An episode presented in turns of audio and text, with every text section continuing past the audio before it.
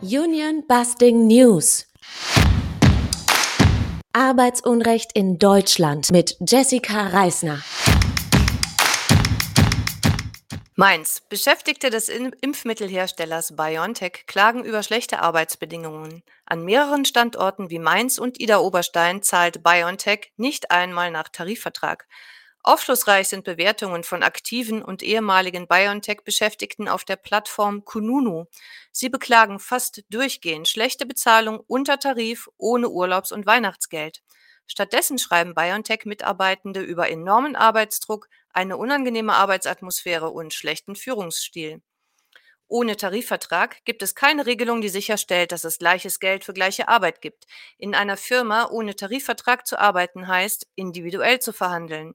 Das heißt aber auch, dass Chefs besonders geschmeidige Beschäftigte für ihre unkritische Haltung belohnen können. Kurz gesagt, in Firmen ohne Tarifvertrag herrscht unternehmerische Willkür. In diesem Licht ist es fragwürdig, warum BioNTech noch im September 2020 durch das Bundesministerium für Bildung und Forschung die Zusage für staatliche Fördermittel in Höhe von etwa 375 Millionen Euro erhielt. Offensichtlich ohne Bedingungen bezüglich der Beschäftigungsverhältnisse und ganz zu schweigen von einer Verpflichtung, die dringend nötige Offenlegung der Patente zu garantieren. Einen Betriebsrat scheint es bei BioNTech zu geben, wenngleich er keineswegs mit Forderungen von sich reden macht oder in den Bewertungen der Mitarbeitenden lobende Erwähnung findet. Der Impfstoffhersteller BioNTech ist seit Ende 2019 eine europäische Aktiengesellschaft. Die junge Welt fasst zu dieser relativ neuen Unternehmensform treffend zusammen, ein beliebter Weg, altbackene Arbeitsrechte auszuhebeln, ist seit nunmehr 20 Jahren die Gründung einer europäischen Aktiengesellschaft, kurz SE. Angeblich sollte durch die Einführung dieser Rechtsform das grenzüberschreitende Arbeiten erleichtert werden. Nun handelt es sich bei der Mehrzahl, mehr als der Hälfte der SE, um deutsche Unternehmen, von denen zahlreiche ganz überwiegend im Inland tätig sind. Mit schlechten Gewinnen kann das Management nicht gegen die vernünftige Bezahlung der Beschäftigten argumentieren.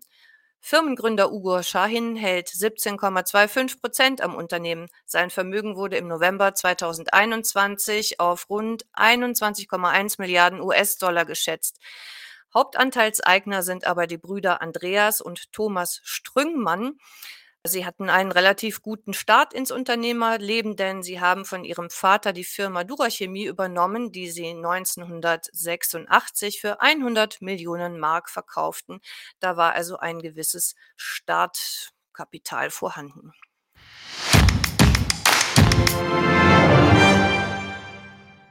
Eisenach. Das Management des Fünf-Sterne-Hotels auf der Wartburg versucht den Betriebsratsvorsitzenden fristlos zu kündigen. Der Fall wurde heute am 16.02.2022 am Arbeitsgericht verhandelt.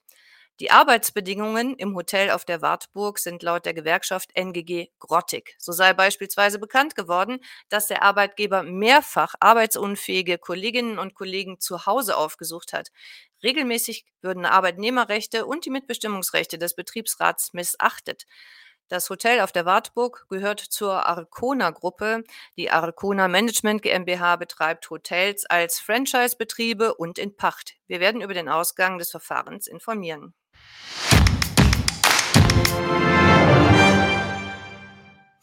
Deutschland. Die Pflegemindestlohnkommission hat sich am 8. Februar 2022 einstimmig auf höhere Mindestlöhne geeinigt. Wie Bundesarbeits- und Bundesgesundheitsministerium gemeinsam erklärten, sollen die Mindestlöhne für Hilfskräfte, qualifizierte Hilfskräfte und Pflegefachkräfte bis Ende 2023 schrittweise steigen, genauso wie der Mindesturlaubsanspruch. Bundesarbeitsminister Hubertus Heil, SPD, will die Empfehlungen, die nach Ministeriumsangaben rund 1,2 Millionen Beschäftigte betreffen, am 1. Mai per Verordnung umsetzen. Sie wären damit allgemeinverbindlich. Für Thomas Greiner, Präsident des Arbeitgeberverbandes Pflege, ist klar, wer die höheren Lohnkosten tragen soll. Allen Beteiligten müsste klar sein, dass diese Anhebung nicht durch die Pflegeversicherung gedeckt ist. Am Ende sind es vor allem die Pflegebedürftigen und ihre Familien, die über höhere Eigenanteile für die Mehrausgaben aufkommen müssten. Dabei kostet ein Heimplatz schon jetzt schnell 3000 bis 3500 Euro im Monat. Gleichzeitig tummeln sich in der Altenpflege private Anbieter wie der französische Konzern Orpea, für die die Branche ein riesiges Geschäft ist. Warum das fatal ist, zeigt die nächste Meldung.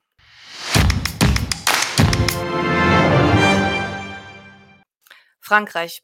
Bewohner eines Pflegeheims des Konzerns Orpea in Neuilly sollen über Jahre systematisch schlecht behandelt worden sein. Hygiene- und Personalstandards wurden laut Berichten mit Füßen getreten und Mahlzeiten sowie andere Leistungen rationiert. Das Ziel war, die Gewinnmarge der Einrichtung zu erhöhen. Das berichtet der französische Journalist Victor Castagnier in seinem Buch Le Fossoyer, die Totengräber. Auf 400 Seiten listet er schwerwiegende Vorfälle in Neuilly auf. Dafür hat er knapp drei Jahre lang recherchiert. Wie Castagnier im Fernsehen sagte, habe ihm Europäer 15 Millionen Euro geboten, um seine Nachforschungen einzustellen. Was hat das mit Deutschland zu tun? In Deutschland betreibt Orpea über 140 Häuser. Doch auch hier geht es hinter den Kulissen teils schmutzig zu. In der Seniorenresidenz Lenzinghausen mahnte das Orpea-Management einen Pfleger ab, der Missstände an die Heimaufsicht gemeldet hatte. Mitarbeiterinnen der Seniorenresidenz Kloster Bauerschaft hatten sich 2021 sogar direkt an die Neue Westfälische Zeitung gewandt, um auf den hohen Krankenstand, Überlastung und eine Kündigungswelle hinzuweisen. Da es in Häusern der Orpea-Gruppe in Deutschland zu Fällen von Behinderung der Betriebsratsarbeit kam, möchten wir an dieser Stelle auf folgenden Punkt hinweisen. Behinderung von Betriebsratsarbeit dient unserer Einschätzung nach regelmäßig dazu, Missstände zu verschleiern und Transparenz durch Mitbestimmung zu vermeiden. Der Aktienkurs von Orpea hatte sich Anfang 2022 infolge der Empörung über die Veröffentlichungen Castagners halbiert. Rund drei Milliarden Euro an Börsenwert wurden vernichtet, der Handel wurde zwischenzeitlich ausgesetzt. Eine Liste der Häuser, die in Deutschland von Fran dem französischen Konzern Orpea betrieben werden, stellen wir ab morgen, Donnerstag, 17.02. auf unserer Webseite www.arbeitsunrecht.de zur Verfügung. Wenn ihr in diesen Häusern Leute habt, schaut bitte wirklich sehr genau hin.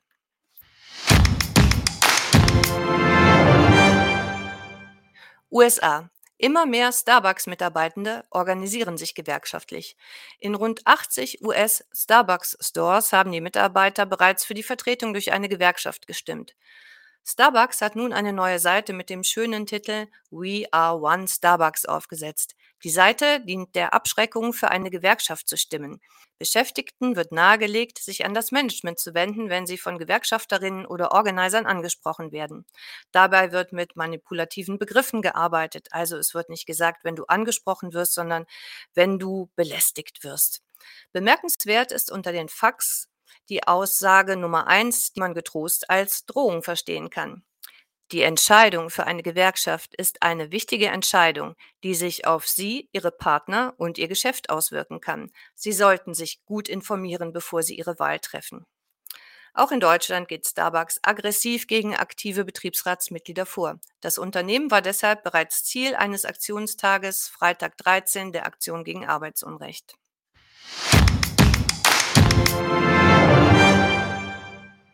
USA. Lieferfahrerinnen werden mit schlechten Bewertungen durch Kundinnen bedroht und so zu demütigenden Handlungen gezwungen. Ein TikTok-Video mit mehr als 600.000 Klicks zeigt einen Paketboten, der vor einer Überwachungskamera tanzt. Die TikTok-Nutzerin, die das Video hochgeladen hat, erklärte, sie fordere Lieferanten mit einem Zettel an ihrer Haustüre zum Tanzen auf. Sie schreibt, dass sie dem Pfarrer für sein gelungenes Tänzchen fünf Sterne gegeben hatte. Genauso freimütig gibt sie zu, Paketboten schlecht zu bewerten, wenn sie nicht tanzen. Die Frau ist kein Einzelfall. Außer durch Schilder im Eingangsbereich werden Fahrer laut einem Bericht von Motherboard auch per App zu diesem dystopischen TikTok-Trend aufgefordert. Die Lieferanten sehen entsprechende Aufforderungen auf ihrem Smartphone. Das Feld ist eigentlich für Bemerkungen zum Hinweisen auf gewünschte Ablageorte gedacht. Doch diese Möglichkeit wird jetzt auch für erniedrigende Aufforderungen missbraucht. Etwa für die Bitte an die Fahrer, den Satz Danke, dass Sie meinen Arbeitsplatz sichern, in eine Türklingelkamera zu sagen. Ganz offensichtlich ist eine neue Stufe der offenen Verachtung für Arbeiterinnen und Arbeiter erreicht. Dazu kommt offensichtlich die Freude am Bewerten. Bewertungsshows füllen schließlich auch in Deutschland ganze Abendprogramme. Was kommt als nächstes in dieser Abwärtsspirale? Schönheitsbewertungen für die Lieferanten? Die Lust an der Demütigung scheint grenzenlos. Union Busting News Arbeitsunrecht in Deutschland.